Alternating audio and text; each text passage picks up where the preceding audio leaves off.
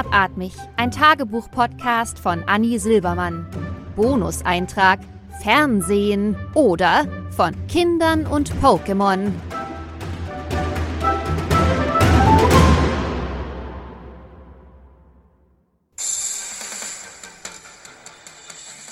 Ich will die allerbeste sein, wie keiner vor mir war. Ganz allein fang ich sie mir. Ich kenne die Gefahr.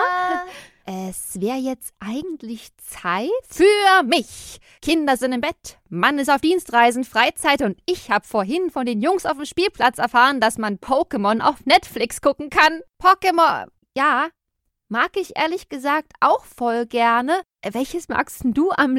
Aber Tina, wir hatten doch eigentlich ausgemacht, dass du heute wieder gelöschte Texte aufnimmst. Hm. Du hast es versprochen?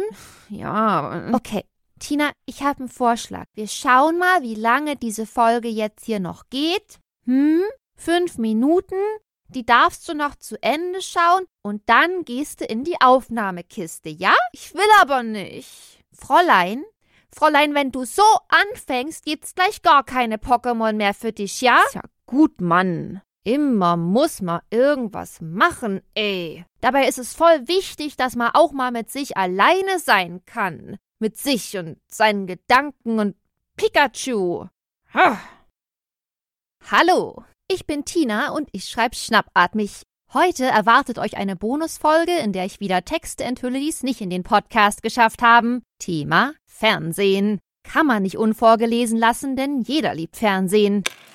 Meine Eltern waren schon streng mit uns, aber dadurch haben mein Bruder und ich auch total gut gelernt, uns anzupassen und einfach zu wissen, welches Verhalten in die Öffentlichkeit gehört und was man lieber im Geheimen macht.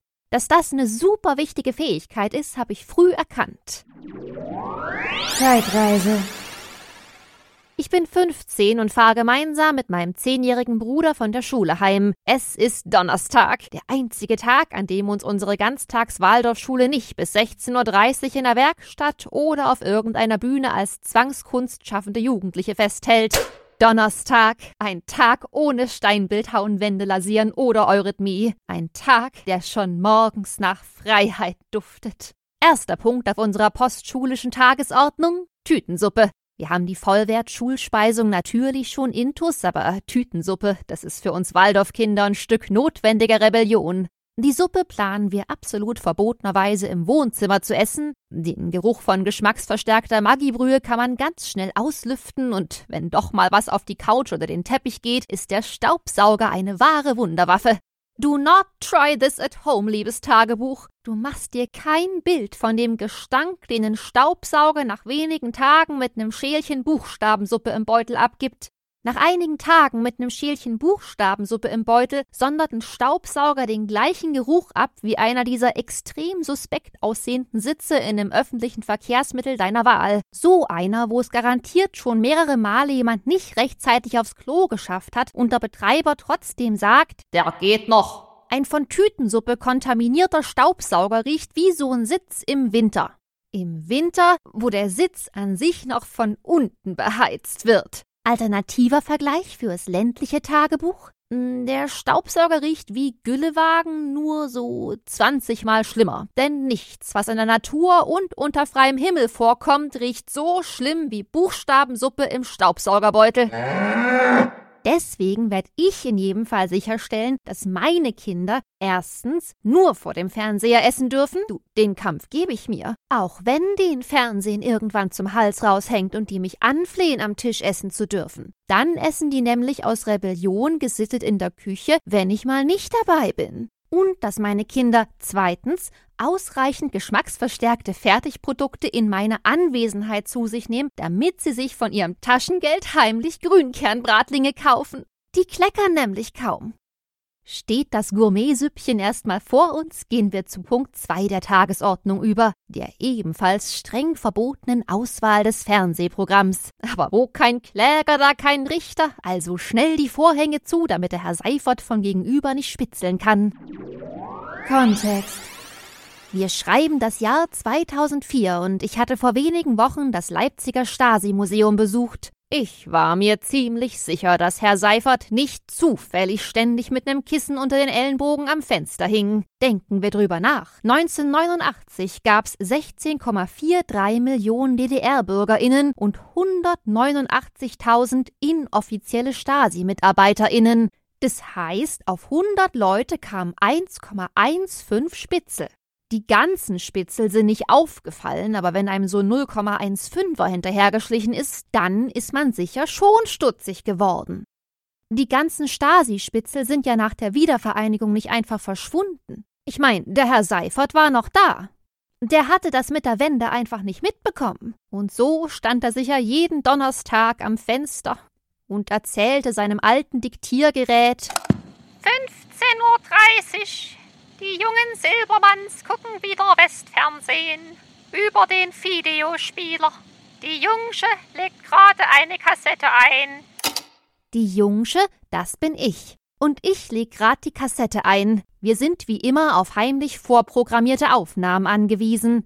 Pokémon oder Pokémon, wie wir zu sagen pflegten, offiziell für meinen Bruder, aber es ist mir kaum peinlich zuzugeben, dass ich Pokémon für eine der ultimativ besten Serien halte und für das beste Spiel, das jemals erfunden wurde.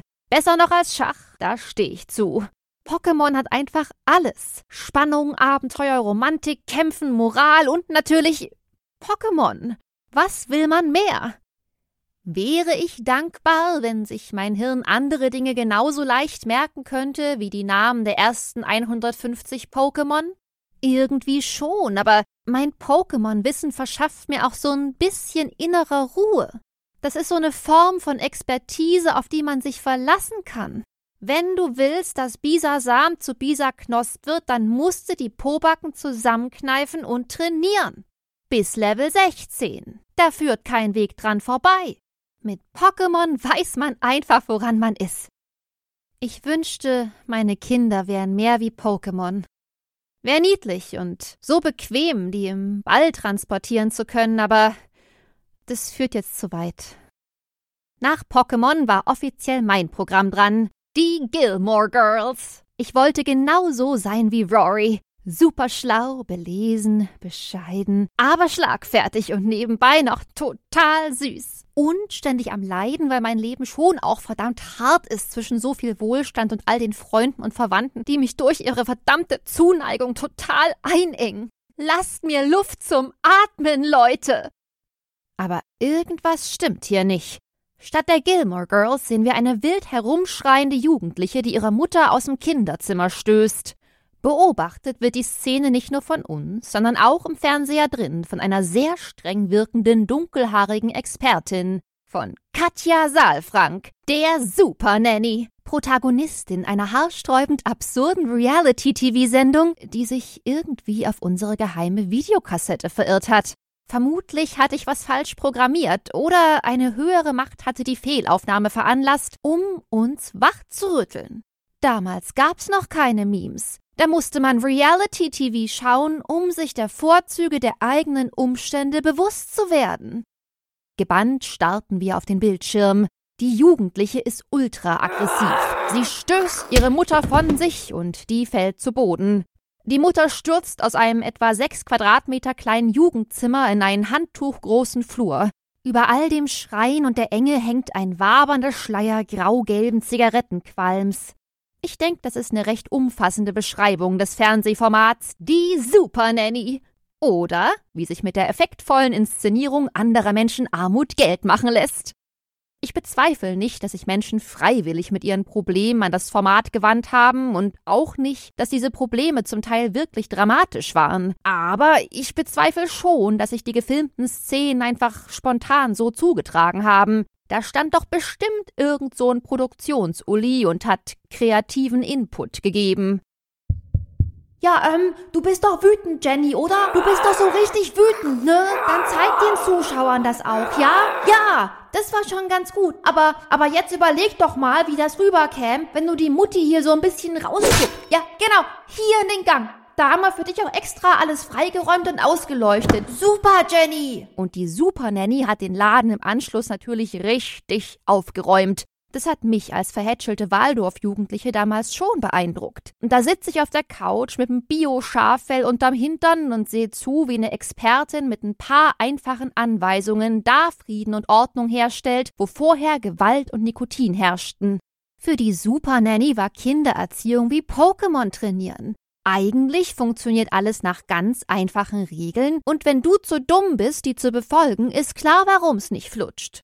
Gut, die Pokémon-Analogie hinkt so ein bisschen, weil niemand hat je suggeriert, dass alle sozial benachteiligten Pokémon-TrainerInnen einfach prinzipiell gar nichts gebacken kriegen oder dass sozial benachteiligte Pokémon-TrainerInnen noch so ein bisschen schlecht für ihre Pokémon sind, aber sonst passt es eins zu eins.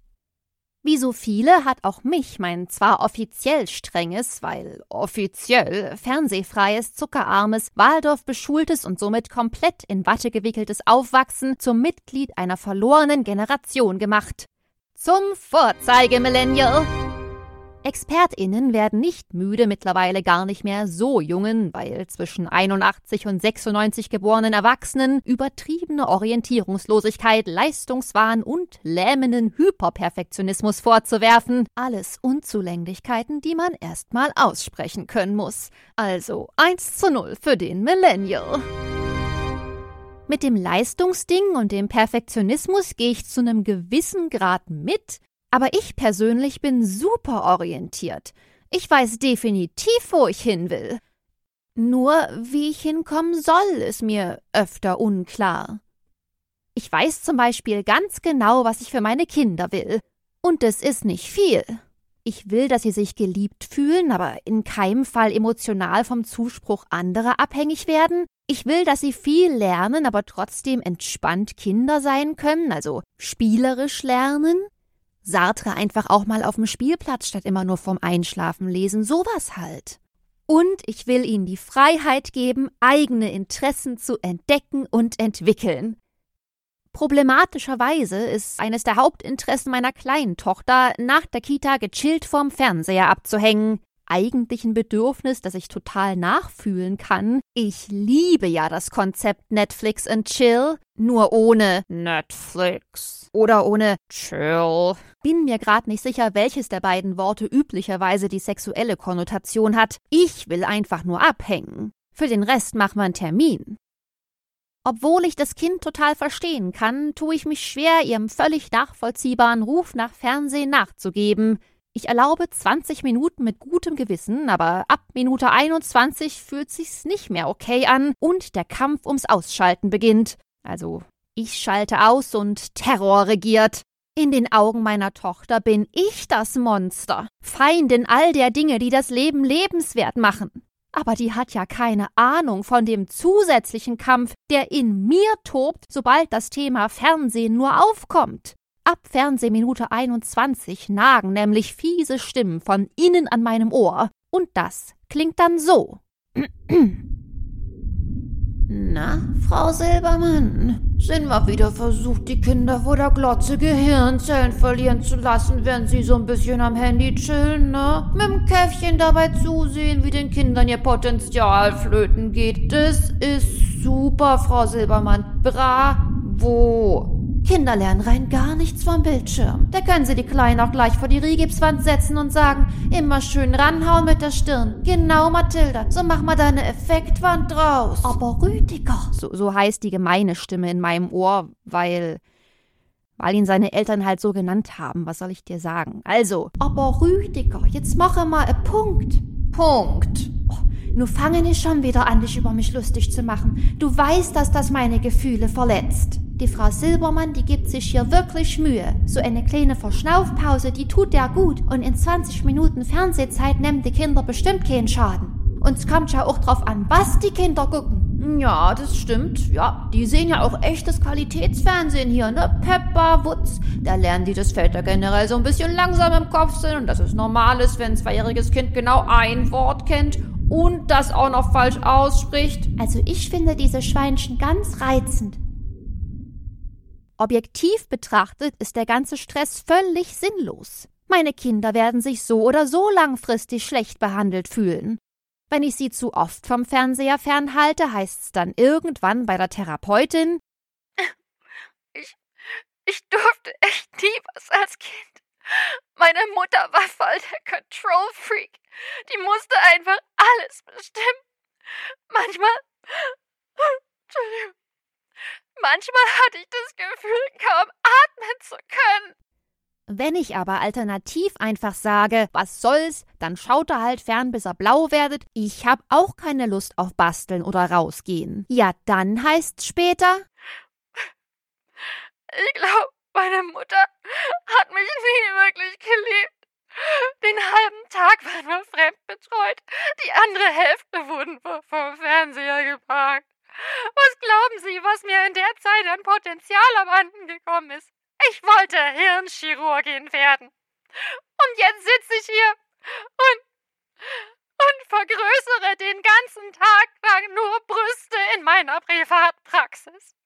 Das ist doch kein Leben. Und deshalb können wir auch eigentlich gleich den Weg des geringsten Widerstands wählen und einfach vorm Fernseher chillen. Ich glaub, ich äh, mach mir gleich mal eine Folge Pokémon an. Aber vorher verabschiede ich mich von euch. Danke fürs Zuhören. Ich hoffe, ihr seid auch nächste Woche Dienstag wieder dabei. Dann gibt's nämlich einen neuen Tagebucheintrag von Anni. Wenn's euch gefallen hat, würde ich mich wie immer riesig über eine Bewertung auf Spotify, Apple Podcasts, Google Podcasts oder wo auch immer ihr gerade zuhört freuen. Macht's gut.